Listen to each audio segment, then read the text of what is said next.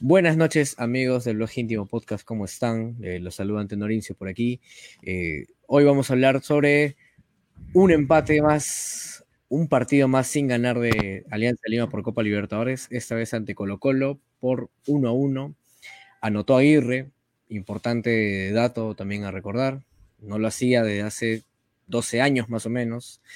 Y bueno, el empate marca se puede vivir en dos tiempos el partido literal, lo que fue, ¿no? primer tiempo, dominio de Colo Colo, el segundo tiempo, alianza más revulsivo. Al final a ninguno, sobre todo a Alianza, no le sirve el empate. Eh, pero, pero hay más allá del empate y creo que por aquí eh, mi gran amigo Roberto del Carpio, a quien tenemos después de mucho tiempo meses, ¿no? podcast. ¿Ocho eh, Buen rato, ¿ah? Buen rato. Así que, ¿cómo estás, hermano? ¿Cómo has vivido el partido? No, gracias, ante no ponerme el pase. Buenas noches a todos eh, nuestros oyentes, todos los oyentes del blog íntimo podcast. Creo que es mi primer programa desde que el programa pasó a, llamarse así, ¿no? El blog íntimo podcast, el podcast íntimo. Eh, en fin, eh, fue bastante intenso el encuentro.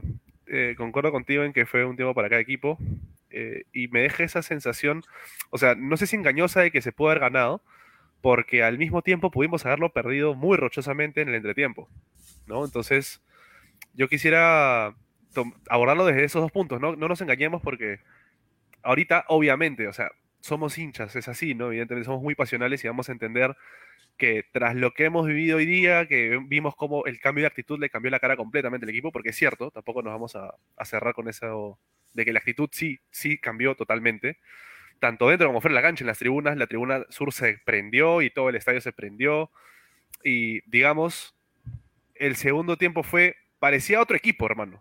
Parecía, parecía que hubieran dado unos muñecos de cera en el primer tiempo y en el segundo tiempo hubieran venido jugadores que saben que están jugando Copa Libertadores de América.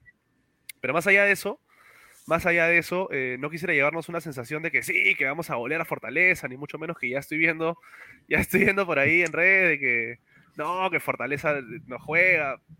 Muchas, muchas personas han perdido el, encuentro de Fortaleza River por estar en la cola del estadio. Dicho se pasa un colón y antes de empezar el programa, de verdad, eh, si hay alguien que nos está escuchando que puede elevar el reclamo a las instancias de la Policía Nacional por lo que le hicieron hoy día a los hinchas de Colo Colo, de verdad lo nefasto totalmente. Le Terrible. sacar una bandera y empezaron a meterles palo, espantoso. Bueno, vamos con el partido, hermano, porque ¿sabes qué? Hay, ah, o sea, actitud hay, y hay, o sea, hay evidencia de cómo un cambio de actitud puede hacer que un equipo que a priori demuestra limitaciones pueda elevar su nivel de confianza y poder hacerle partido a un equipo como Colo Colo, ¿no? Que digamos, de los partidos buenos que hemos hecho en la Libertadores en las últimas cuatro ediciones, así como este, a un rival de este fuste no, lo hemos tenido, ¿o sí? No, hace buen rato, de verdad. recordábamos por aquí en Tras Bambalinas que el año 2010 creo que es de lejos lo, mejor que, brindó Alianza en, Libertadores, más allá de, atisbos por ahí, pero no, no era nada en concreto. Entonces, eh, no sé, o sea, da, cierta cólera, pero es justo la pregunta que propusimos, me acuerdo, en, la cobertura del partido en nuestras redes sociales, que era, ¿qué cambio harías en Alianza? Y la mayoría era un cambio de actitud, que cambien al equipo, o sea, no era como que, ah, ya tiene que entrar este jugador y la va a romper, no, porque entendemos de que no, no va por un jugador el, el rendimiento de Alianza de la Libertadores, sino de una, ni siquiera de este equipo, o sea, ya es un tema de formación, de, infraestructura que, tú conoces bien también, entonces es difícil esperar algo bueno. Sin embargo, eh, hay situaciones como este partido en el que tuvimos, como mencionaste al principio, tuvimos para ser goleados en el primer tiempo y llevarnos un mejor resultado eh, hoy. Entonces, hay, hay, muchos sentimientos encontrados. Quiero leer unos comentarios antes de pasar con, el análisis. Eh, primero, primero voy a poner uno de Omarcito Mendoza, que también me hago la misma pregunta. ¿Cómo estás, Omarcito? Saludo hasta donde estés. A, veces, o sea, yo entiendo que mucha gente se quedó con la idea de que Portales no es solución, ¿no? Por el partido anterior, ¿te acuerdas que hizo Portales que parecía estar medio metido en esa actitud medio zombie de Ramos? Yo hice la crónica de ese partido, ¿no? Y también le di una chiquita a Portales. Sin embargo, ya lo de Ramos es, es reiterativo y creo yo que Ramos, lo de Ramos es incluso peor, porque si bien Portales es quien ha tenido más regularidad en Alianza desde que está Bustos, no la ha venido teniendo, precisamente porque Ramos estaba en su puesto. Entonces, digamos que podrías achacarle el partido que no tuvo tan bueno, la vez pasada que fue un desastre, ¿no? Contra Stein, pero no fue tan bueno por la falta de ritmo, ¿no? Pero Ramos, tío, Ramos es un jugador que tiene mucha regularidad. Y aun cuando no ha tenido regularidad y lo han convocado a la selección nacional, a ver, no ha sido pues este Rudiger, ¿no? Ni mucho menos, pero ha demostrado que, digamos, no es un jugador que si le quitas el ritmo futbolístico, se olvida de jugar, entre comillas. Pero pasa algo en Alianza en sus clubes en general, ¿no? Es estos jugadores de selección, ¿no? Sí, sí, sí, sí, o sea... Que incluyen como otra persona. No, y hay un detalle también que es como que y Wilmar Valencia lo dice, no sé en qué conferencia de prensa, ¿no? Que cuando un jugador es, regular como Ramos, ¿no? Porque es, en su mejor momento fue malo. Entonces, yo, creo que pasa eso con Ramos en, a nivel de clubes. En Alianza no ha tenido, yo creo que el partido más aceptable, rescatable de Ramos fue con River en la primera fecha de, la, de esta copa. Y esto es, entonces, no se explica en realidad. Todos somos ahorita Omarcito Mendocita que, que pregunta, ¿Por qué juega Ramos? Desde, Marcona, en Ica. Ay, ay, ay, un abrazo. No, no, en Italia. un abrazo hasta el sur. Vamos a otro comentario. Háblame tú y yo lo pongo. A ver, a ver, a ver. Mira, acá este Alan Carlos Chávez dice, fue otro partido del segundo tiempo, definitivamente. Fue, y, creo que es la, conclusión máxima que podemos sacar ahorita tú y yo, y de repente algunos que nos escuchen, que es el mejor ni siquiera partido allá. Para mí es el mejor segundo tiempo y eso 25, 30 minutos de alianza en muchos años en Libertadores. En muchos años. Y eso es mediocridad. Es mediocridad, duele, hay que aceptarlo, pero es la es a lo que estamos.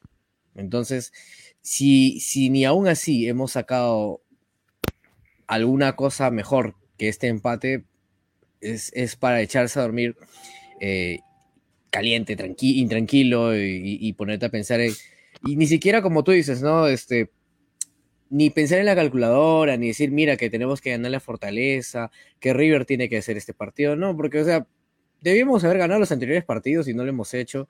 Entonces, ¿cuál universitario que, de, universitario de universidad, no, no voy a confundir. Estudiante, estudiante. Claro, de estudiante, de que quiere hacerlo todo en las últimas dos semanas y no estudió en ni el parcial. Claro, ¿no? Entonces no va a ser esa alianza ahora, no, no esperemos. Y creo que cuando no te esperas mucho de un equipo suelen haber sorpresas, ¿no? No sé si compartes ese parecer. Sí, definitivamente. Yo en realidad llegué, te lo comentaba tras bambalinas, yo decía el partido, o sea, lo lógico sería por fútbol que Alianza no pueda hacerle partido a Colo Colo. Y en realidad el primer tiempo fue lo más lógico, que Colo Colo sea superior. Sí debo decir que Colo Colo fue muy superior al mismo tiempo que fue muy errático, ¿sí? Eh, y no quiere decir que por ser errático no se fue goleando. Ese es error en definición, me refiero en error en elaboración. Colo Colo es un equipo que elabora muy bien. Gustavo Quintero, si ustedes ven la Liga de Chile, ha mejorado mucho ese equipo. Eh, estuvo al borde de irse al descenso Colo Colo, Alianza de Colo Colo no solo, ¿no? Eh, y justo en esa temporada, Quinteros agarra el equipo para la próxima y lo ha levantado tremendamente. Y el equipo Colo Colo juega muy bien. O sea, ha logrado implantar muy bien su idea. Entonces, hoy en el primer tiempo, a pesar de que fueron muy superiores, los vi muy erráticos. Eh, por eso concuerdo con Alan Chávez cuando dice que fue otro segundo tiempo, sí, definitivamente, pero más allá de lo que mencionas a tenor, es el segundo tiempo no solamente por lo visto en, actitud y en fútbol y en empuje, si quieres, eh, por Arley en gran parte, ¿no? Eh, sino también por el tamaño del rival. Porque tú podrías decir, a ver, ¿a qué otros equipos les hemos hecho un periodo de partido decente, porque, a ver, no estamos para hablar de partidos decentes en Libertadores hace años, hace 10 años. Yo le hablaba ante ¿no? ¿te acuerdas? El, último partido bueno que le hicimos a un equipo que, o sea, fuerte de una liga era Bolívar. Mira, ¿no? mira, ¿Cuántos, años tenías tú? ¿Cuántos años tenías tú? Mira, ese, en ese partido ni siquiera me había confirmado. Olvídate. Mira, pues. Tenía pelo, o sea, mi pelo estaba por acá. Imagínate cuántos años han pasado, pero en fin, ojalá, como dices, cuando no te esperas mucho de un plantel, porque sí, Alianza para la Copa, para el torneo local, evidentemente le exiges muchísimo más que en la Copa Libertadores de América, porque sabes, sabes que para competir afuera ya no es lo mismo que hace 10 años. Cuando le ganamos al Bolívar, la realidad del fútbol sudamericano, en realidad la realidad del fútbol mundial era otra. y en especial la del sudamericano. El fútbol sudamericano se, digamos, se empezó a parecer mucho más a lo que venía desarrollando el fútbol europeo. Y entonces ahora tienes centros de alto rendimiento muy, muy bien equipados, gimnasios, predios en todos lados, césped bien mantenido y en Alianza ni siquiera puedes jugar un partido por semana porque después mandan las chicas a jugar al sintético. Entonces, por eso te decía, analizar lo que pasa con Alianza hace 10 años en el Libertadores es muy macro, ¿no? Entonces, uh aquí nomás, pero vamos a darle la razón también a Gabriela Manrique. Un abrazo, Gabriela, ¿cómo estás? Dice, la defensa, disculpen por lo que voy a decir, Ramos, ¿hasta cuándo? es que, o sea, no vamos a esperar una respuesta en realidad de Ramos. Y, acá Gustavo BS pone, Ramos es muy limitado, pero por pasajes cumplió. No sé si hay otro defensa mejor que Ramos en el plantel. Eh, hay varios, por ejemplo. Hoy se dejó todo en la cancha a seguir luchando, que hoy Colo Colo fue mejor equipo y lo empatamos con corazón. Eh, mm, bueno, hay que, bueno, el hincha es sentimental, entonces eh, hay que darle la, en la llama el gusto. Y acá Carla Cancino pone un, comentario importante que dice, mi humilde opinión, Alianza juega bien, pasa algo que les juega en contra y es el juego mental. Es el principal cambio. Necesitan un coach de, alto rendimiento. Hay un poquito de, cherry, pero... No, o sea, más allá, a ver, no es, no es este, digamos, su especialidad tampoco no es este coaching deportivo de fútbol, ¿no? Porque hay, especialistas en equipos de fútbol, hay especialistas en menores, especialistas en mayores, especialistas en femenino. Entonces, digamos, más allá de eso, yo sí concuerdo ahí, ¿eh? O sea, tienen que entender que la Copa Libertadores de América no es para salir como salió en el primer tiempo. No sé si tú concuerdas conmigo. no, definitivamente. Y, o sea, se, esperaba que Alianza en el. Todos, todos queríamos que Alianza ganara, ya. Pero el nivel de desatención, y acá Úrsula también lo resalta, el tema de los despejes, que nos costaron una barbaridad, que el mismo Campos no haya estado tan seguro como en otros partidos y, que hayamos dependido de repente de un par de jugadores, es como que si todos teníamos que entrar con el plan, tenemos que ganarlo, pero sin regalarnos, eh, solamente hay dos jugadores que creo que lo entendieron. Entonces, no tenemos que esperar, y eso es un, un problema yo creo que a nivel macro con el tema de equipos peruanos en Libertadores, ¿no? Que necesitan estar o casi eliminados o que nos hagan un gol primer tiempo para poder reaccionar.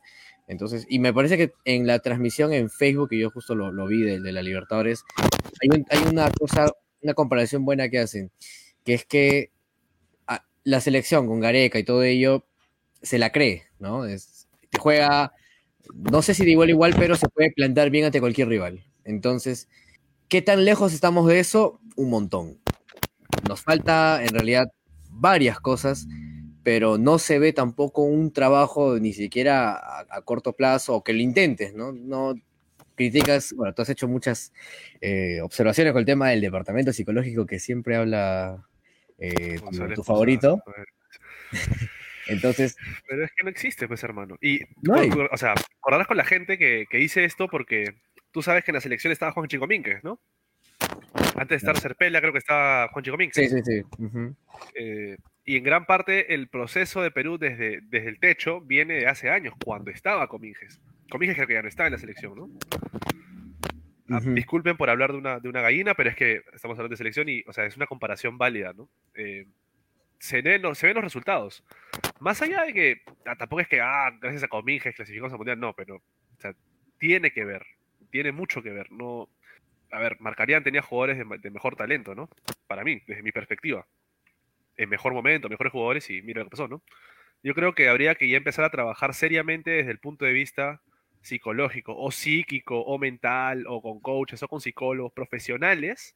Cualquier tipo de apoyo, en realidad, cualquiera, pero hagan un esfuerzo. ¿Y qué haces? ¿Que no hay, no hay plata para eso? ¿No se puede invertir ahí? sí, creo que el femenino también tiene un psicólogo, entonces. ¿Por qué no, por qué, por qué no hacerlo? O sea, es que no, se explica porque se sabe que Alianza enfrenta a dos torneos, eh, que van a ser 13 con el Bicentenario más adelante. O sea, es que es un tema de, gestión que, que, se tiene que ver ya desde el año pasado. No se tendría que estar conversando en mayo y, con, las, con las papas quemadas. Entonces, eso es, eso es lo que pasa. Y esto es lo que pasa año tras año y es como que no, no aprendemos, seguimos como, como cual persona que sigue pisando barro, ¿no? No, entiende. Entonces, es, más o menos lo que está pasando ahorita y lo más probable es que Alianza termine eliminado en este partido que viene. Entonces, eh, yo no sé. Al final, o sea, y al final termina conviniendo para los intereses locales que Alianza quede fuera de los torneos. O sea, que ni siquiera quede tercero porque nos terminamos descompensando por ahí. Por O sea, eso, es, lo que fastidia, ¿no? La mediocridad que, hay con, Alianza, pero también con la poca capacidad de, querer revertirlo. Ni, y no esto no es culpa solamente de este plantel ni de Bustos, esto viene ya de, de muchísimos años. Ha tenido que venir Aguirre otra vez para hacer goles en, Alianza. ¿no? ¿Ya cuántos años han pasado? Y es, mira, los, últimos goles de Libertadores, ¿cómo habían sido? Más allá del proceso de Salas, porque, a ver, yo me acuerdo mucho, el, para hacer un repaso rápido, los goles varias veces han venido de, puro champú, ¿no? O sea, de Arrué que le metió un gol a Araque que se tiró después de dos días. El gol de Tomás Costa, que justo mencionaban en el anterior programa, eh, que es más extraño que vieron en su vida en la Libertadores. Entonces, no, a ver, digamos, ganarle a Fortaleza que ya lo vamos a ver en un, toque, te lo decía también por interno, o sea, serviría únicamente para cortar una racha negativa, para, digamos, sacarle piedras de la mochila de Alianza, pero de ninguna manera, de ninguna manera, si le ganamos a Fortaleza, vamos a poder decir que hemos evidenciado un progreso futbolístico de ningún tipo, porque no existe. Porque no hay, y no es culpa de Barco, no es culpa de la bandera, que sí, son muy buenos jugadores. Definitivamente, para el Pájaro 20 también es un buen jugador, pero no es de este plantel, no es de este proceso. ¿sí? Acá también preguntan si es que le quedó grande el puesto a Bustos. Y el problema, o sea, nosotros estamos, eh, ¿cómo estás Ronald Celada? ¿Qué tal? un eh, abrazo. me parece que estamos analizando a este plantel, a este equipo en macro, como si este equipo fuese el que no tiene, el que tiene casi 30 partidos sin ganar por Libertadores y no nos damos cuenta que son varios procesos y se repite el mismo error constantemente y terminamos cortándolo cuando no debemos. Pero igual, te, creo que a mí no, para mí no le ha quedado el puesto grande a gusto, se salió campeón, pero no sé qué te parece a ti, Tenor. ¿Pero ahora tu puesto? ¿Segundo? Ah, puede hacer más, creo.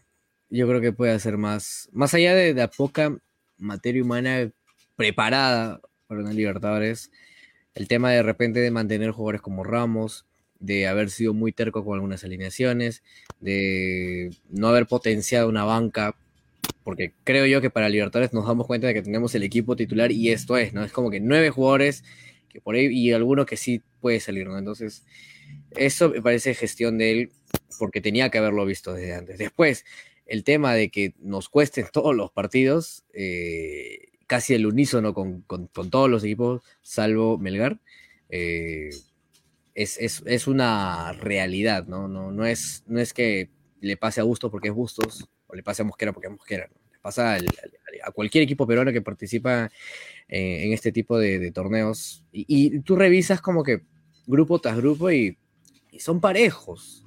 Son, son parejos y, puedes que vengas de Chile, puede que vengas de, Bolivia y terminan teniendo mejor mejor nivel y mejor performance que cualquier equipo peruano, ¿no? Por más que seas campeón, que nos jactemos de que, de que, no sé, más copas, es como que al final todo, todo queda ahí en, en, la Libertadores, en, esa, en nuestra bendita realidad. Pero, pero bueno, eh, hablemos un poquito del, del, partido. Eh, comenzando creo que por Angelo Campos. No me gustó el, el partido de Angelo. Se, pudo haber comido varias. Eh, creo que hay un... El, más, el más rochoso creo que es el centro, que le terminan rebotando en el travesaño y, por poco y se, y se come. ¿Lo, ¿Lo, viste dubitativo a, Ángelo, Roberto?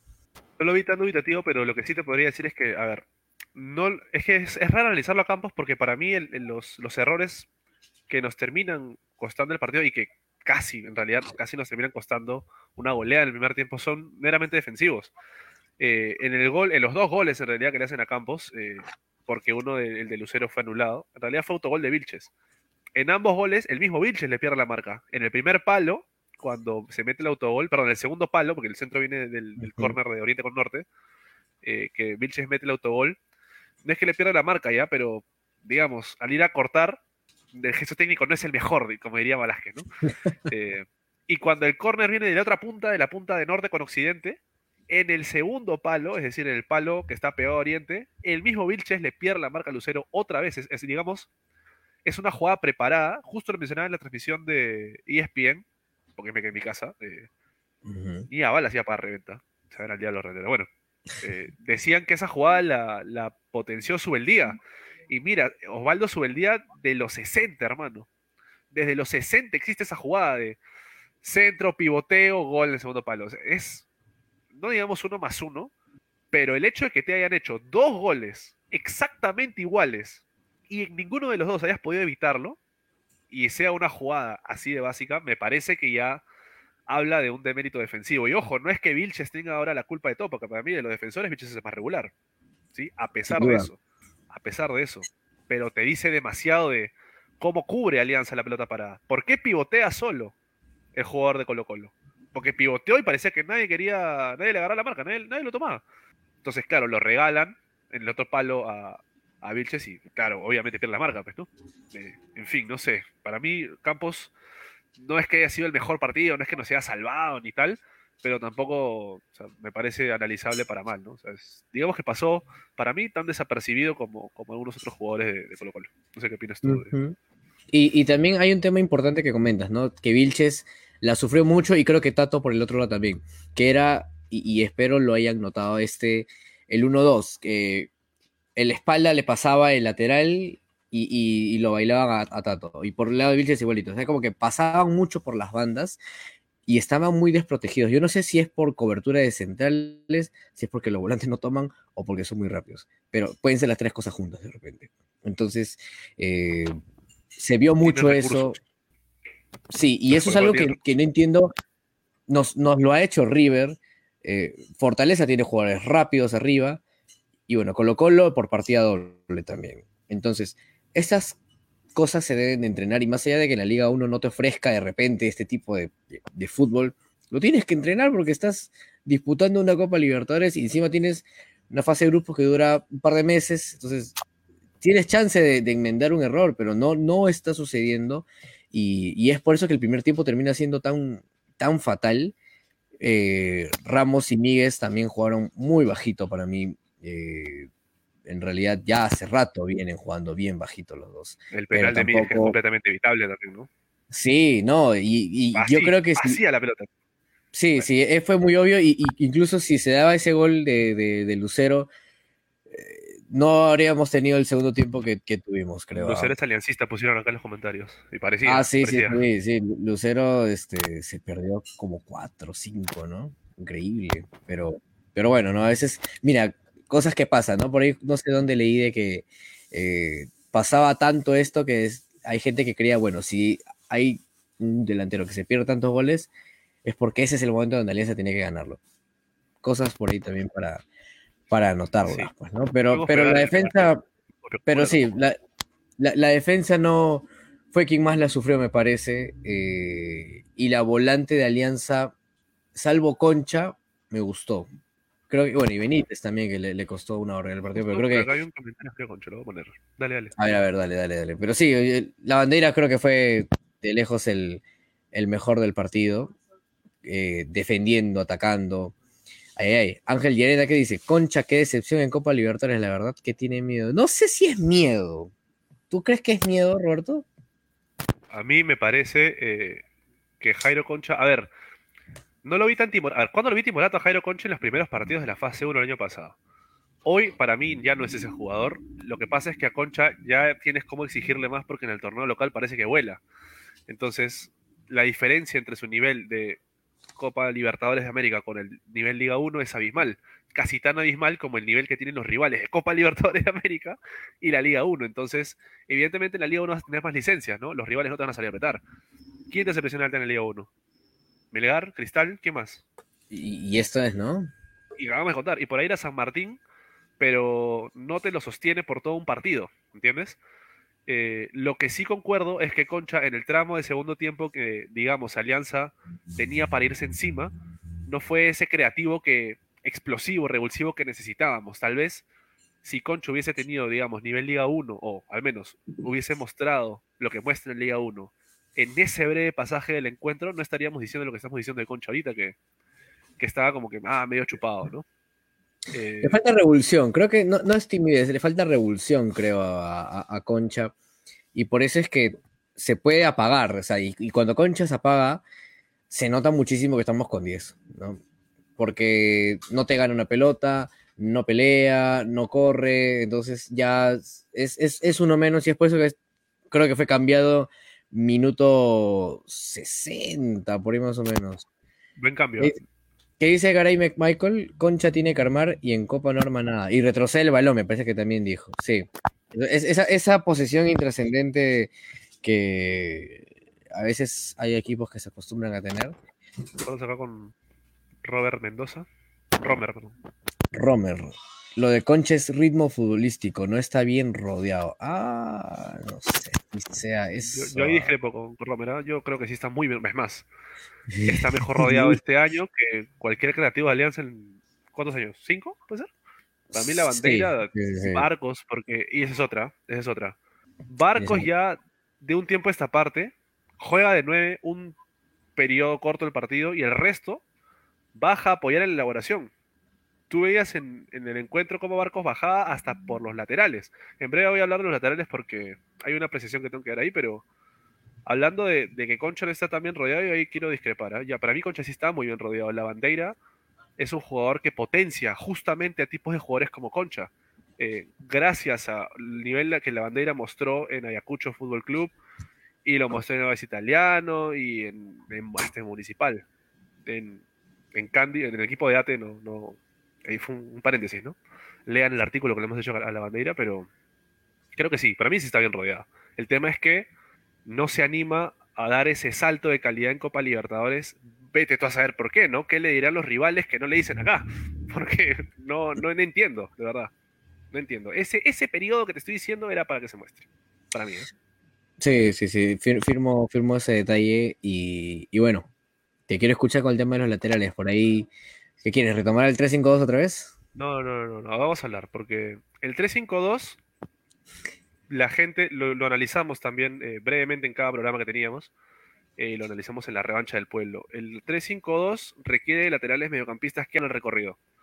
No necesariamente laterales, no te voy a pedir a Alexander Arnold ni a Robertson, pues no, es una ridiculez. pero laterales que te dan un recorrido entre las dos áreas, digamos, entre los dos vértices laterales de las áreas. En Alianza, Mora y Lagos tuvieron algunos partidos que hicieron eso, pero de un tiempo esta parte ya está por gusto. Pero ¿qué pasa con los laterales? Acá resaltan que los laterales suben y bajan todo el tiempo, ¿sí? Y sí, los laterales de Colo Colo suben y bajan todo el tiempo, pero es que no solamente es subir y estar en la posición de ataque, ¿me entiendes? No es solamente ataque posicional y, eh, se le ve lateral y el lateral no, no hace nada. De ninguna manera. Hoy los laterales de Colo Colo no solamente corrieron, sino que fueron muy funcionales en el esquema. ¿sí? Se asociaron muy bien con los volantes, que también estaban por banda, para poder generar juego. Y es precisamente por eso que Alianza se vio tan avasallado, porque te entraban por el medio, te entraban por las bandas con dos jugadores, entonces te hacen el 1-2. Es que evidentemente es así. No basta que el lateral corra, correlones cuando hemos tenido y Solia de Trujillo juntos, hermano, que corrían tres veces más de lo que corre Lagos y Mora juntos, ¿no? Sí pero no, no, basta con eso, ¿no? No basta con, tener un lateral que corre y no haga nada. Hay que centrar, hay que saber dar. y Colo Colo, Colo Colo juega con tres defensas, me parece. Vamos a repasarlo. Me parece, porque, bueno, el que jugó un partidazo creo que fue Gabriel Suazo por izquierda. Eh, muy, muy este, disciplinado en la marca y apoyaba en, la, en el ataque, ¿no? Entonces, esa es la importancia, no es subir y bajar como tú dices, ¿no? Sino es cumples de repente como una función casi de extremo cuando te proyectas y te conviertes en un casi central cuando cierras. Entonces, si, si tienes esa disciplina para poder sostener esas dos funciones, tranquilamente tienes dos aviones por esos lados y nos pueden dañar y, también este, se cierran. Y eso que nosotros no tenemos mucho volumen en ataque, eso es lo peor de todo. Entonces, por ahí, por ahí que se nota un poco más esa función defensiva de ellos. Claro, mira, a ver, vamos a, repasar en línea por línea. Déjame ver. Creo que quiero compartir la pantalla, pero es que no van a poder ver toda la alineación. Voy a poner otra, otra fuente para que se pueda apreciar mejor. ¿Qué sucede con Colo Colo? Reparando ya en los laterales netamente. ¿ah? Como tú mencionas, Gabriel Suazo eh, y Opaso por la punta derecha fueron dos aviones, como dicen. Sin embargo, sin embargo, parte del, digamos, de la percepción que tenemos de los laterales de Colo Colo tiene que ver con los volantes de banda que tenían ellos. Por izquierda tiene a Gabriel Costa. Gabriel Costa que en Colo Colo juega muy bien. Y por el otro, a Solari. Solari, por el que también mencionaban, me pagaron casi 2 millones de dólares, que es un muy buen jugador. ¿sí? Sí. Entonces, cuando Solari y Costa se repliegan hacia el centro, ¿sí? Y pueden avanzar generando superioridad numérica en el centro del campo, tienen cómo hacer paredes con laterales que pasan. Y ahí es cuando el hecho de pasar al ataque del lateral sirve, digamos, en una jugada tan básica como una pared. ¿Qué pasa? Se asocia o paso con Solari, ¿no es así? Por banda derecha. Derecha, claro. De ellos. Y nuestra banda izquierda que estaba Tato Rojas con Benítez. el pájaro Benítez. ¿Qué pasa con el pájaro Benítez? Que pájaro Benítez en un momento dado del partido también le comenta, o sea, en la transmisión, creo que los Taunao en la transmisión de, de ESPN comenta que la bandera como que le da una indicación de que se repliegue hacia el centro. Entonces, entonces Quedó solo sí, Tato ahí. Tato Rojas, que de por sí ya en el torneo local no está teniendo un nivel tan alto, lo regalas en Copa Libertadores de América, ¿me entiendes? Entonces, pasa o paso y Opaso se mete hasta la cocina. Es más, hay una falta que le comete a Campos que lo pisa Sí. y Opaso se infiltra hasta el área chica, hermano. Y pasó, pero con, con pidiendo permiso. Oye, pero ¿sabes qué, qué pasa también? Y aquí es donde se nota muchísimo que nuestros cuatro defensas son defensores centrales. Vilches, Ramos, Míguez y Tato. Porque Tato creo que fue, fue formado de central. Así Entonces, es. ahí se nota muchísimo el oficio de, de Colo Colo y, y las carencias que tenemos. Se, nota muy... En Liga 1 pasa piola, pero, pero por- porque es la Liga 1, ¿no? Pero en Libertadores, cualquier equipo que, que- entienda eso de, tener laterales formados bien disciplinados y que cumplan en ataque, nos matan. Tal cual, tal cual. Y, y ojo, también hemos hablado de lo que pasó con Suazo. Para ti Suazo fue mejor, para mí también. Y es raro porque por esa punta estaba Vilches, ¿no? ¿Por qué es mejor Opaso para mí, perdón, Suazo que Opaso? No solo porque se asoció con Costa, que Costa también tuvo un partido bastante decente hoy, sino además y sobre todo porque quien le tenía que hacer el relevo a Vilches era Cristian Ramos. Entonces, hace agua la defensa, por, o sea, no es que ahora Vilches sea pues un mártir, ¿no? Y Rojas, ah, son pobrecito, lo regalaron con moño y todo, pero se entiende, o sea, a partir de ahí tú entiendes que esa simple asociación de Solari con Opaso y Fuentes por ese lado y Costa con Suazo y Esteban Paves, que también tiende a ir hacia el ataque, funciona. Y funciona porque nuestros defensores centrales, al hacer el relevo a los laterales que también son centrales, curiosamente, eh, no, no lo hacen de la mejor manera, ¿no? Y felizmente, como dicen acá, Lucero parecía aliancista, porque lo que se ha comido hoy día, hermano, no come en una semana. No, sí, no creo que se duerma tranquilo. Y acá este Edward Yanak hace una corrección importante. Miguel es central y Miguel es volante central. Me había olvidado ese detalle, pero la, y la No, idea sigue siendo la misma. Bueno, Yo termina jugando de central. en, por Bustos con Melgar Melgar, claro. y en Puebla, si mal no recuerdo. Entonces, pero la, la idea sigue siendo la misma. O sea, tenemos cuatro defensas centrales jugando de base centrales y de laterales. Entonces, es un poquito complicado poder intentar lo que hacen ellos y por encima de ello soportarlo. Entonces, felizmente Colo Colo también cayó en un vacío, porque es la realidad. Colo Colo cayó y me parece que en la transmisión desde Facebook lo, hay hinchas de Colo Colo que comentaban ello, que se caía siempre en el segundo tiempo y es de repente por ello que no es primero en, la, en este grupo F, pero les alcanza, les alcanza y no tenemos muchas variantes y creo que Mora y Lagos todavía tienen para comer banca buen rato porque la Liga 1 es así, ¿no? No, y olvídate, o sea, si en la Liga 1 te destacas y luego te desinflas en la Liga 1, ya es porque algo, algo serio está pasando. Yo te puedo entender, por ejemplo, que un jugador en la Liga 1 brille, digamos, y en Copa Libertadores de América no, como Concha, ¿no? De ser así, de, a Concha no es que por el partido de hoy lo voy a matar, de ninguna manera. Pero si tienes jugadores que dentro del mismo torneo local es medio pelo, porque hay que decirlo, ¿no? O sea, y no porque los jugadores sean malos y ah, que hagan huelga, ni, mucho menos. O sea, no tienen con qué trabajar, no hay infraestructura, no hay, no hay nada, ¿no?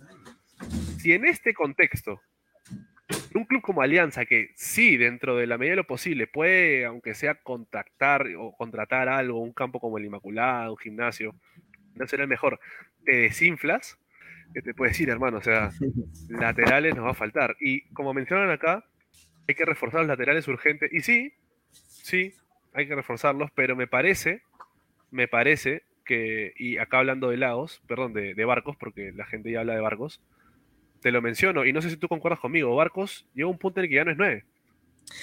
Que fue central incluso, sacó varias pelotas. Barcos juega, baja y juega volante, hermano. Baja y se asocia, marca, corre, mete todo lo que no, o sea, que debería tener un box to box, que no tenemos. Eh, Escuchen el programa de 2021 que Roberto renegaba de que no teníamos un box to box porque en el 3-5-2 necesitábamos, pero este es un 4-4-2, hermano. Y aún en un 4-4-2, Barcos baja. Entonces, ¿quién queda único punta? Entonces no es 4-4-2, es 4-5-1. Queda de punta Aguirre, ¿no? Y el zorrito Aguirre, sí, hoy hizo el gol, me dio esperanza y, todo muy lindo, ¿no? Porque es, para mí sí la alianza. Pero vas a confiar un nivel de este calibre, o sea, este rigor físico de Copa Libertadores de América, un delantero que ya está por cumplir 40. Es que no hay otro. Ese es, el problema. Eso es lo que hay que reforzar. Desde un 9 de área. Ahora, para mí Aguirre no para mí, ahí discrepo un poquito, para mí Aguirre hizo el mejor partido de esta temporada para mí. ¿eh? Aguirre, sí. me gustó, me gustó mucho Aguirre eh, tirándose por un como tú dices, ¿no? Benítez replegándose al, centro del campo y a veces era Aguirre quien tomaba ese lado izquierdo y trataba de cerrar. Lo vi corriendo mucho, tratando de quitar balones. Eh, bueno, el gol es una exquisitez, es, una, es un flashback de muchos, muchos años eh, hermosos de Alianza, pero me parece que cumplió. Eh, no hay otro, eso también es otra realidad, porque Benavente estaba al parecer con una fatiga, por tantos partidos jugados. Y bueno, el de Air no está. Y Jefferson debe estar en Vinos, entonces eh, es difícil, pero no había otro. Para mí, y, te soy sincero, con lo que hizo Aguirre, yo lo mantengo para el siguiente partido. Así sea Copa Libertadores y así de repente se te desgarre, yo lo mantengo por, por esto. O sea, es que de verdad es, como rascarla hoy en realidad, pero también creo que lo, hoy día, qué sé yo, cumplió y le, alcanza, como le alcanzó a la bandera. Sí, bueno, yo creo que le alcanza porque no tenemos más. Y, no es nada contra Aguirre. Me refiero que el rigor físico de la Copa Libertadores de América no es para que un futbolista de casi 40 años esté, porque Aguirre ya llega a un punto igual que hasta el pájaro Benítez, que se cayó, que, que se golpeó solito el talón Aguirre en el primer tiempo. Y es que es, así, pues hermano, el cuerpo no es eterno. Aguirre tiene mucho punche, mucha garra, mucho, eh, mucho corazón, digamos, ¿no? para meter y jugar los partidos. Pero eso no es sostenible en el tiempo, lamentablemente. Como dices, ahora, por supuesto, definitivamente, para mí Aguirre tiene que ser titular de otro partido. Pero lo es porque si tuviésemos un delantero que sí te aguanta, que sí tiene ese, ese desgaste físico y que patea al arco, ¿no? Eh, no me vayan a pedir a ya saben quién, ¿no? Eh, y que patea al arco, eh, debería, debería estar en ese, en ese lugar, ¿sí? En fin, creo que nos hemos extendido en. Nos hemos pasado, nos hemos salteado a Bayón, nos hemos salteado a Benítez. Sí, sí, sí, sí. Pero, pero o sea, yo creo que, que Bayón no, no hizo mal partido. Bueno, no, casi nunca hace un mal partido Bayón. Pero de repente en otras funciones tácticas por ahí nos, podría ser un poco útil. Acá nos, me pones un comentario de. De los laterales. Sí, ahí está, que nos resalta el tema de la presión y la marca es la gran diferencia. Alianza dejaba jugar mucho, Costa y Solari jugaban libres. Y sí, incluso Costa lo vi en el centro del campo, o sea, se tomaban muchas licencias ahí para, para, para correr, porque había, había espacio. Y, bueno, José Six por YouTube, que nos están viendo también desde ahí, estamos en vivo, nos comenta, una consulta, Farfán sigue cobrando su sueldo íntegro. Nos encantaría tener respuesta, pero lo más probable es que sí. lo más probable es que siga cobrando la, platita que, pidió quizás para el final de la temporada pasada. Y, algo que, quisiera, porque creo que de repente el revisar jugador por jugador al final el partido es lo que es, mm, hay mucho por mejorar, pero hay una pregunta que me estaba planteando. ¿Tendríamos que ganar todos los partidos así como con esta urgencia, con, lo que pasó ahora? ¿O debimos haberlo hecho desde la primera fecha? Porque Alianza ha tenido muchos, pero muchos pasajes en, esta Libertadores donde ha sido eh, catastróficamente superado. Era como que nos podían haber goleado en todos los partidos. Pero también había momentos, de repente, como el primer, el segundo tiempo de River, Alianza, donde Alianza estuvo muy cerca de empatarlo. Eh, ese 2 a 1 en Chile con Colo Colo, que de repente pudo haber sido algo más, que con Fortaleza pudimos también sacar quizás un triunfo, que en este partido pudimos haber ganado. ¿A qué voy? ¿Alianza tiene para más dentro de las carencias que tiene? ¿O debemos conformarnos a que en un segundo tiempo destaquemos, Roberto? A ver, para mí creo que es eh, un tanto claro, ¿no? Alianza debería salir a afrontar la Copa Libertadores con todo lo que tiene. Si bien parece que Bustos es bastante conservador en su planteamiento y todo, yo creo que sí habría que salir a buscar, a milanar esa mochila de mierda que tenemos hace años. ¿no? Yo sé que tal vez pueda sonar que le estamos endilgando los platos rotos de otro equipo a este, ¿no? Y sí, a la larga sí, termina siendo así, pues porque está en la Alianza y Alianza es el que tiene esta racha negativa, pero deberíamos salir a afrontarlos a, matar, hermano. matar. con lo que hay, tal vez con un cuchillo de plástico, con un cuchillo de cocina o, con una espada, lo que, lo que tengas. Pero no te lo guardes, ¿no? Porque esto, este torneo así te lo exige. Colo Colo no salió directamente a, avasallarnos desde lo físico, pero aún, aún fallando, y eso habla de trabajo sostenido, aún fallando, aún siendo errático en su, en su elaboración, termina superándonos. ¿no? Eh, creo que hay que salir a matar, hermano, de arranque. Eh, esta es la, alineación, no sé por qué recién se carga, hermano, debe ser que... Está, lento como el planteamiento de gustos. está lenteja. Bueno, vamos acá que. Acá nos dicen Roberto Muñoz, mi tocayo, ¿cómo estás? Ahí, ahí. Dice, y es hora de desahuevarnos, de verdad, un equipo grande no puede estar así. Es que llevamos años diciéndonos eso, ¿no? O sea, es como que ya, ya es agotador y de hecho me espero muy poquito de este partido que viene con Fortaleza.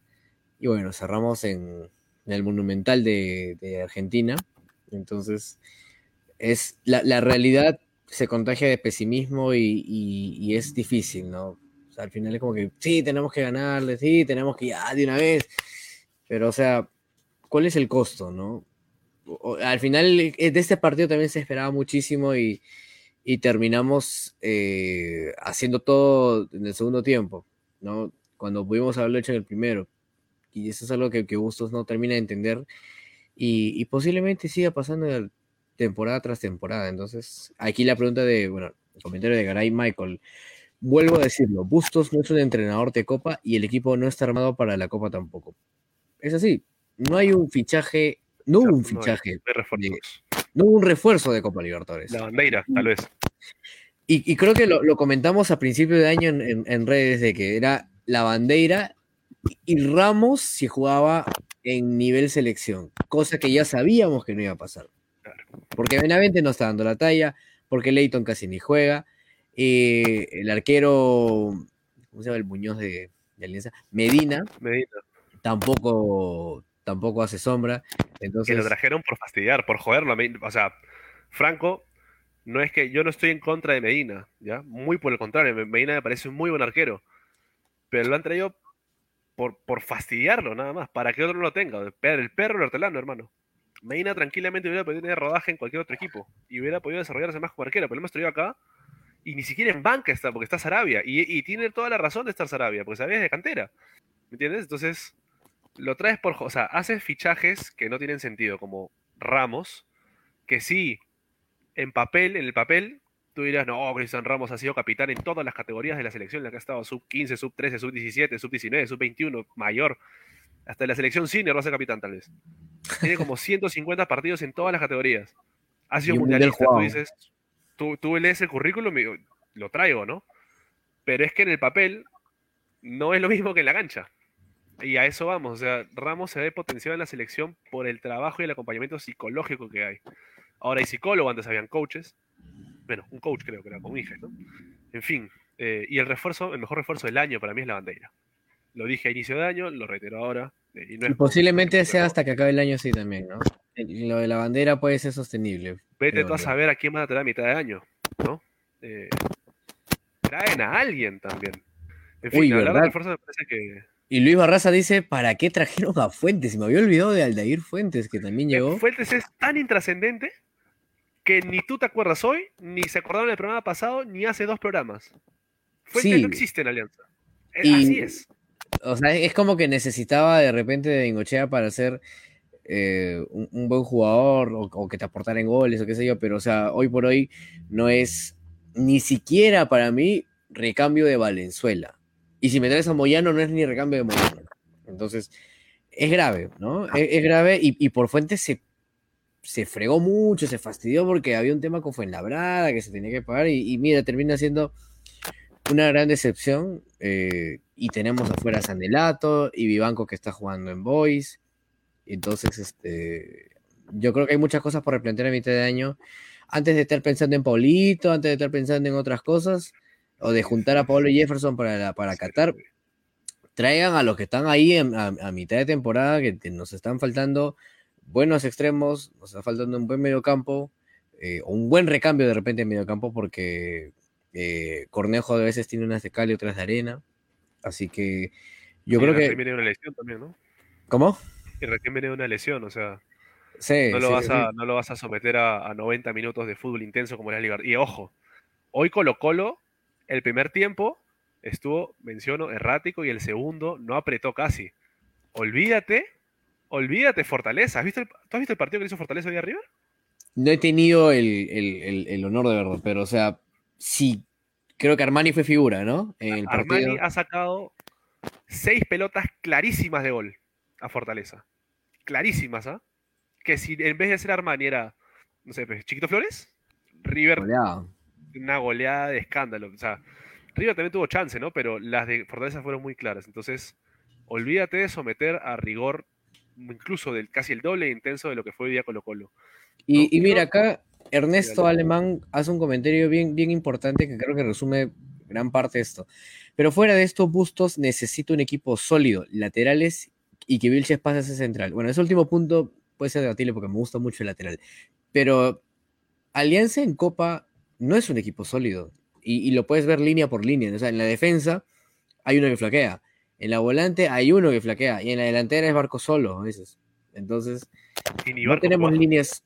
Y encima Barcos baja. Entonces, esta, esta broma que hacemos del 5-5-0 termina siendo una realidad. Porque Barcos termina jugando de volante y hasta de defensa. Porque cuando hay tiro de esquina, eh, hoy Barcos creo que saca dos de cabeza. ¿Y tú crees que en el contragolpe le da, le, da a Barcos para llegar hasta el área? No le da.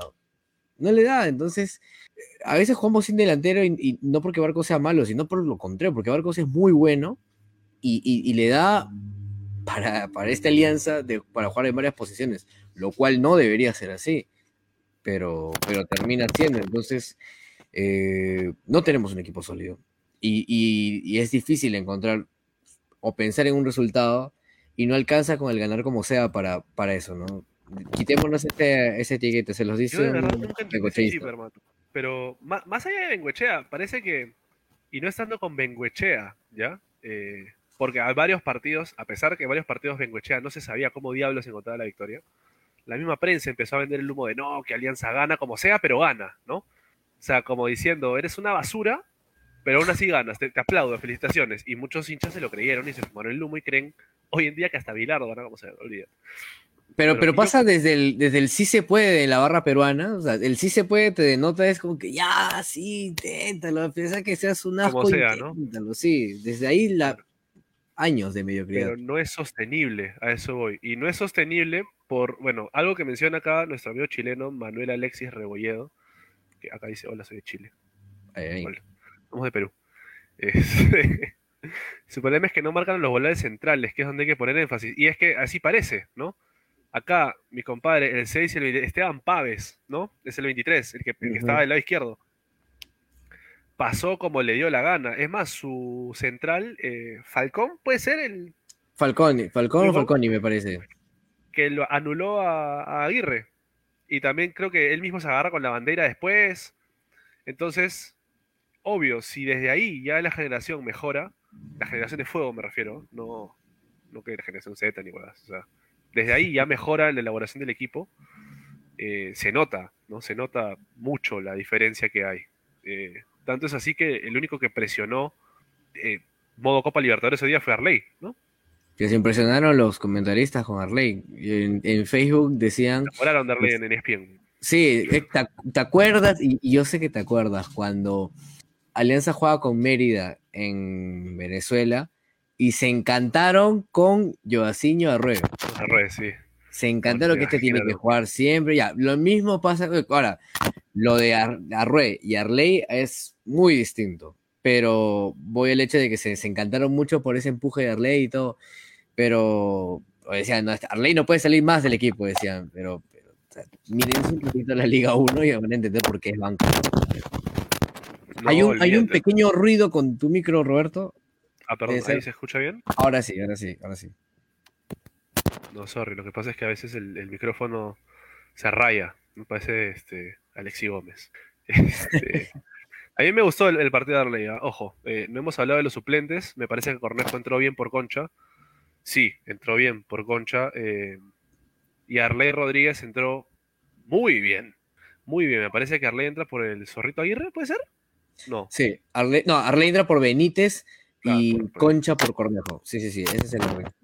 Claro, claro. Bueno, a mí sí me gustó el partido de Arley Rodríguez. De hecho, eh, lo mencionaba nuestro buen amigo Freddy Ibar en Twitter. El, el, hecho de tener un jugador como Arley en la Copa Libertadores de América, con el envión anímico que te da, con las ganas que le mete, con el empuje que le mete, eh, fue el complemento que necesitaba el equipo para buscar, ¿no? Para crearse el hecho de que podía lograr remontada. Y hay una hay en realidad tres jugadas que tiene Arley, pero una que es clarísima, que le da la pelota a Barcos, si la viste, ¿no? Sí. Pero se, le, acabó la gasolina al área chica. Que parecía que, o sea, yo hubiera pateado el arco, Lucina. Yo hubiera pateado el arco y, y de repente sale un autogol, se desvía, pero prefirió el centro. Y eso es algo que le falla mucho a Arley, también el tema del centro, porque le mete muchas ganas, pero hace unos centros horrorosos.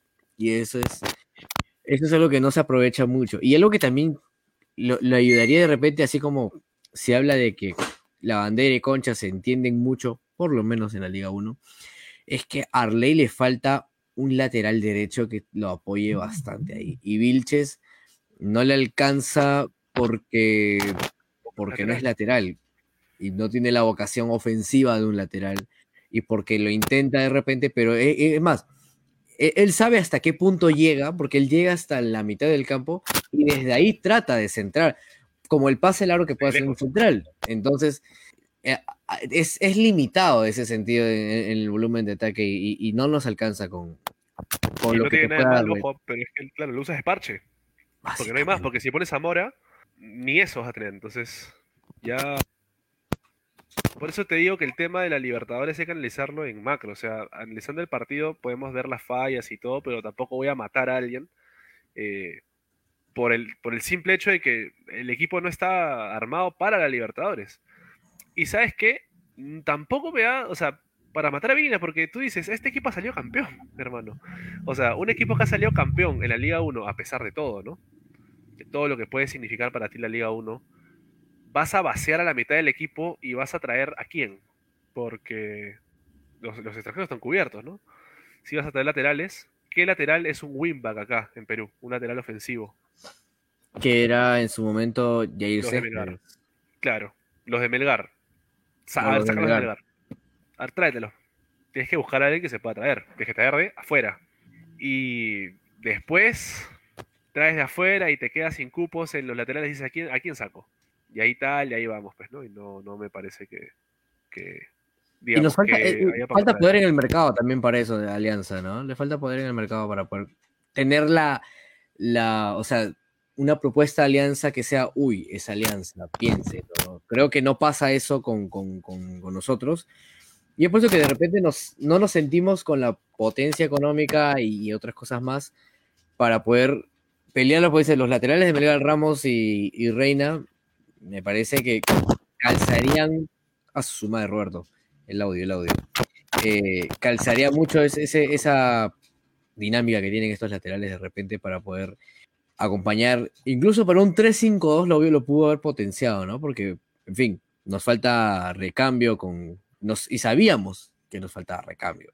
Y es por eso que incluso termina siendo Cabero eh, el, que está en el banco hoy día, no tuvo minutos, hubiera sido genial, pero, pero difícil. ¿Solucionaste ahí este, Roberto, o está todo. ¿Se escucha bien? ¿Se escucha bien o no? Ya, ya, ya, ahora sí, ahora sí, ahora sí, ahora sí. Sí, perdón, perdón. No sé, no sé qué pasó con mi, con mi audífono, tuve que desconectar y volver a conectar. Me acabo de graduar en ingeniería mecatrónica. Eh, es una solución increíble, de verdad, que funciona para todo. En fin, pero acá, acá dicen, o sea, no tenemos poder porque debemos plata. O sea, no hay plata y sí, o sea, y vamos a llegar al punto que deberíamos hacer un programa al respecto, ¿no? Para mí, con la deuda concursal y todo lo que tenemos encima y encima el fondo blanquiazul, lo que deberíamos hacer es apostar por la cantera. Porque lo único que te queda es traer de afuera, porque acá en el Perú no hay material para desarrollar la idea de juego que quieres, ¿no? O, porque no está bien entrenado de acá, o porque los pies le falta, ¿no? Entonces, los tienes que formar de base y tienes que saber para qué quieres jugar, y tienes que tener un estilo, y tienes que tener todo lo que tienen los equipos que están afuera y que sí compiten, que nosotros no tenemos y nos quedamos en la época de la carreta, ¿no? Va el, ojeador encima, ¿no? Los ojeadores que ya hoy en día en el fútbol moderno están muy desfasados y es que no están apoyados por tecnología, ¿no? Sí. Van y dicen, ah, este me gusta. Este es Quimboso, a ver, a ver, tráelo. ¿Y qué hace la profesional? No hace nada, ¿no? Y después, ¿qué pasa? Lo terminas matando, la gente lo incendia porque le hincha alianza. Así como mencionan acá que apoyó, que sí, hoy día el segundo tiempo fue una caldera. También te, te liquida, pues, ¿no? Entonces, no, a partir de ahí ya empiezas haciendo las cosas mal. Sí. Y tienes que paliar y parchar y parchar y parchar y no terminas de hacerlo nunca, pues, ¿no? Porque siempre estás parchando. Nunca te curas. Por eso es que Miguel es central. Por eso es que a Miguel lo tuvieron que reconvertir, ¿no? Y a ver, manda la Miguel a la volante hoy en día, va a ser que ya perdió ritmo y ya está, pues, ¿no? Sí, es lo más probable. Oye, pero, pero ahí el tema de la plata, mira, sí, es, es cierto que no somos pues el Real Madrid para contratar a lo que quisiéramos, pero siento que se invirtió mal con el tema de Ramos, Fuentes y, por ahí alguien más que se me pueda estar pasando. O sea, sí, un mundialista tal vez, delantero que metió gol a Nueva Zelanda. ¿O no te parece que se invirtió mal ahí? No, yo, o sea, bueno, le, le, chuntó en el 2021. El tema está en que no puedes ganar lo mismo que ganaste en el 2021 si desde enero estaba lesionado, ¿no? O sea, desde Farfán desde enero está lesionado, de, incluso desde diciembre. antes. No, no te hablo de la lesión. Farfán sabiendo su lesión crónica, hermano. Claro, o sea, sabías que no ibas a contar con él para este, para este tipo de partidos. Exacto, por eso es que ahí el tema ya, no le quieres eh, rescindir contrato, nada, ya está bien. Pero no puede ganar lo mismo.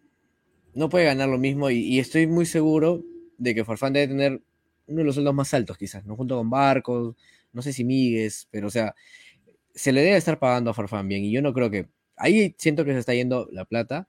Se está yendo la plata en Ramos, se está yendo la plata en Fuentes. Y encima en préstamos que estamos pagando por ahí, creo que a Beto lo tenemos prestado aún. Ese es otro tema también. Entonces, eh, no hay plata.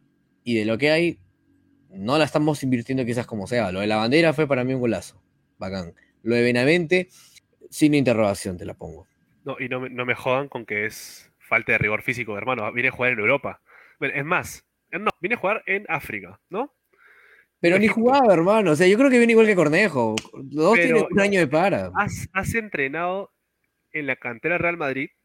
Tal vez tú dirás eso hace años, ¿no? Pero has pasado por varios equipos europeos, por la Liga de Bélgica. Y el rigor de Europa te exige un tipo de entrenamiento que acá en América del Sur no existe. Entonces, de plano, físicamente, no tendrías por qué costarte la Liga 1 y no la Liga de Bélgica o de Egipto. O sea, no tiene sentido. Para mí no tiene ningún sentido que me digan que es por fatiga muscular y huevadas. Me parece un florazo lo que, lo que he metido con Benavente. Oye, y, un punto de este, o sea, y también resaltando el punto de Garay Michael, que dice, no somos Real Madrid, pero tenemos a la foca y queríamos meter plata por Guerrero. Y eso es algo que no entiendo.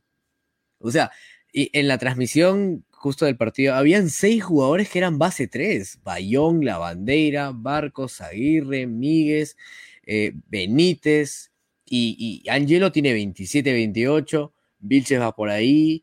Ramos también creo que es otro. Ah, ya, mencioné Ramos, pero se entiende la idea. O sea, es como que estamos con un promedio de edad de 27, 28 años posiblemente. Y estamos pensando en Paolo, que ni siquiera sabemos que está, ni siquiera sabemos si está o no está. O sea, no nos dejemos llevar por, por fanatismo ni nada. Yo creo que las urgencias están claritas que necesitamos y lo más probable es que no la curamos este año. Yo creo que eso ya es vamos a tener que remar con lo que hay. No creo que Alianza haga una gran inversión en este mercado a mitad de año, pero no desperdicemos la plata en Paolo. Te soy bien sincero, yo a Paolo lo quiero mucho, de verdad, lo, admiro, pero no es, no está para, jugar en Alianza ya. Sí, es más, lo hablamos en un programa con Piti, con, con David Ames, eh, que salió el programa anterior, eh, también contigo, Antenor, eh, lo mencionamos en un programa cortito, ¿no? Que hubo por el tema de Renato Cruzado, ¿te acuerdas que se, rumoreaba que Cruzado iba a volver? O sea, es lindo ya el, el floro romántico de que sí, que vuelve el hijo pródigo a casa, ¿no? A retirarse, a hacernos felices. Siempre es lindo el cuento ese. Siempre es muy bonito, ¿no? Hasta el día de hoy lo seguimos contando de Farfán, ¿no es así? Eh, cuando en realidad más incidencia para este tenido Aguirre, pero bueno. Pero sigue, seguimos en eso, incurriendo en eso y queremos tener a Paolo. Y no es, para mí no es la idea. Si, si realmente queremos hacer algo decente en la Copa, lo que tenemos que hacer es, en la, Copa, o sea, hablando ya de que el plano local no, o sea, no nos, queda chico, ¿no? Tenemos, no tenemos que acá. Porque si la dirigencia lo que quiere es solamente pelear acá y pelear acá y afuera solamente ganar la plata, y está jodido, ¿no? Eh, tenemos que acostumbrar a, a formar, a sacar más a sacar más jugadores. Guerrero se fue a Alianza en 2001, 2002, perdón, 2002. O sea, 20 años hace ya que, no sacamos un delantero, no digamos de esa talla, porque tampoco vamos a sacar guerreros a cada rato, ¿no? Pero delanteros de ese, o sea. El último fue Jordi. Claro, hace 10. Hace 10 años se fue Jordi Reina, hermano. Entonces, no me vengan con. No, que Paolo. Sí, o sea, tendría más sentido lo que dice Moisés, Fernando, que, que otra cosa, ¿no? Que Farfán lo cobra su deuda pero cobra su deuda y está, se, se, salda todo lo que se le debía, porque también se quejó de que le debíamos, es cierto. Pero no te puedes quedar ahí, pues hermano. O sea, el partido con Colo Colo de hoy se da cuenta, o sea, tú te das cuenta de que nos faltó un delantero más pesado en ataque. Por más de que Solito haya hecho gol, en ese momento que falla el penal, como tú decías, era para voltearlo, o para empatarlo, o para joder ahí arriba, ¿no? Eh, la defensa hizo va con Ramos. Y Ramos no tiene suplente porque Portales no está tan bueno. Concha se chupa. Entonces, los miramos las caras todos. Ya, ya no, debe estar llegando ya, hermano. Y, Cristian Farfán, mira, que, te la he pedido. Eh, ¿Cuándo tendrán oportunidad Goicochea Pino? Se repite la historia, se terminarán yendo y la romperán después, y después lo volveremos a contratar a un precio mayor y perderemos plata y así sucesivamente. ¿Cuánto tiempo tiene Pino sonando como reserva? ¿Tres años puede ser, Roberto? Sí, por supuesto. En el tuve el primer el equipo. Sí, Benguechea. Benguechea lo inscribe para la Copa Libertadores de América, pero nunca eh, se llegó realmente a desarrollar el plan que él tenía, ¿no? Obviamente por su salida tan abrupta, pero después de eso no hubo mucho más, ¿no? Sí, sí, sí, sí, no, no, no hay más. Y, y esto súmale que no hay torneo de reserva. o sea, eso, eso es algo que al final termina siendo esta, no sé si sub-20, sub-18, que estaba haciendo como una especie de gira, eh, jugando en la selva, alternando partidos por ahí. Se está perdiendo ahorita y, hoy por hoy se nota pues una banca, una banca de él. O sea, no nos damos la chance tampoco, ni, ni a nivel de federación, ni en alianza. ¿no? Entonces, es un poquito complicado pensar en candera y, y tratar de vender jugadores si ni siquiera sabemos en qué nivel están para jugar primera. ¿no? Y seguimos, seguimos esperando, y menos en Copa Libertad, ¿no? Y seguimos esperando los Matsuda, los Gallardo y, bueno, y, y, nos quedamos con ese chajarrillo, ¿no? Porque vimos a Matsuda y Gallardo debutar bien el Día de la Madre contra Melgar y tampoco se hizo un plan sostenido en el tiempo para ellos. O sea, no hubo, no hubo un trabajo de hipertrofia muscular visible, ¿no? Eh, para mejorar el tema físico, no, no parece que Matsuda sea opción fija para el primer equipo, que tiene Gambetta, sí, pero parece que no, no es solución por la punta derecha, ¿no? Que Bustos lo ha puesto en el último partido porque estábamos, ¿cuánto? 5-2. Sí, que si no, no jugaba. A ver, si hubiera estado 1-1, a ver si jugaba, ¿no? Eh, bueno, hay, mil cosas por analizar que tendremos que analizar en los siguientes programas porque... Sí, es, es, muy, es muy extenso en realidad. O y antes de, hermano, este, a Camavinga. Camavinga tiene no sé cuántos procesos de divisiones menores. En la sub-12 de Francia ya la rompía. Eh, se potenció. Jugó el Mundial hace poquito, creo, ¿no? Jugó la Copa del Mundo. Eh, la Copa del Mundo es su categoría, dicho de paso. ¿ah? No, Claro, no claro, jugó- eso. no- no es campeón del mundo con Francia. eh. Pero es, te das cuenta de que el tema físico, por biotipo, por técnica, entendimiento táctico, te das cuenta de por qué Camavinga con 19 años juega donde juega. Porque tiene todo un proceso detrás que en Perú no hay ni la más mínima intención de que se tenga. Para nadie. ¿No? Para nadie. ¿Qué es lo que, qué es lo que se ha avanzado? A nivel federación, nada más. Los este, centros de alto rendimiento de las provincias. Y de ahí se fichan jugadores. Pero los clubes, ¿qué hay? No hay nada. Entonces, esto es lo que pasa. Mm. Esto es lo que pasa en Copa Libertadores cuando no hay nada detrás, ¿no? Apelas al pundonor, apenas a las ganas, apenas al, al suplente que entra bien, apenas, apelas a factores no futbolísticos, ¿sí? Apelas a la suerte, apelas a la fe, apenas, apelas a la hinchada, apelas al empuje, apelas al, al criterio, pero de fútbol no se habla, hermano, porque no hay cómo. Que escuche Eh, Úrsula Castillo desde el minuto una hora con ocho, por favor, esta parte. Para Sí, que- o sea, pero ella, ella sabe que futbolísticamente no hay cómo, porque analizar esto es en vano, hermano, porque vas a, vas a terminar diciendo lo mismo que venimos diciendo no solamente hace partidos de esta fase de grupos, sino hace años en este torneo. Todos los programas de Copa Libertadores de América decimos lo mismo. Es lo mismo cada rato. Y lo peor, ¿sabes qué es? Que lo que tendríamos que haber hecho hace 10 años para que rinda frutos hoy, no se ha hecho. Entonces, de acá a 10 años, muy probablemente, sigamos diciendo lo mismo y sigamos teniendo la misma historia de que no hay cantera, de que no hay fútbol, de que no hay preparación, no hay táctica, no hay técnica, no hay biotipo, no hay físico, no hay nada. Y hablamos de la hinchada como alentó, de Arley como empujó, del zorrito como nos hizo recordar su actuación de hace 10 años. Que este, el segundo tiempo de este partido fue el mejor de muchos años en Libertadores. Olvídate, olvídate. ¿Y de quién le culpa y- Michael? De la dirigencia. A ver, claro, obviamente. No, y, y por eso también contratamos veteranos, ¿no? O sea, cuando ya no tenemos de dónde sacar de nuestra casa y no hay eh, ningún juvenil o jugador de 20 años a más que pueda ser útil, empezamos a buscar viejas glorias y bueno, pues pasa lo, lo que tiene que pasar. Y ya para, para ir cerrando, a ver, Sí. Acá dice FR7 Toribio. Hola, Grones. Saludos desde Italia, Milano. Como zombie por aquí desde las 4 de la mañana alentando a los blanqueazules. Y un empate. Y nada más espero. eh, espero ganemos en la Copa por fin. ¿Qué opinan del chaval? Ah, Hemos hablado hace un ratito de Benavente. En Para, realidad, mí, para mí floro lo, lo de su fatiga física. Floro, floro total. este, debe estar ahí viendo la banda del chino, seguro ahorita. Pero, o sea, lo de, lo de Benavente no, no se entiende, ¿no? Es, Y habría que tiene- saber si es que lo pidió Veguina, ¿no? Porque Veguina, dentro de todos los fichajes y posibilidades que habló, yo no recuerdo haberle escuchado nada de Benavente. Franco, Bustos ¿ah? quien lo pide, ¿no?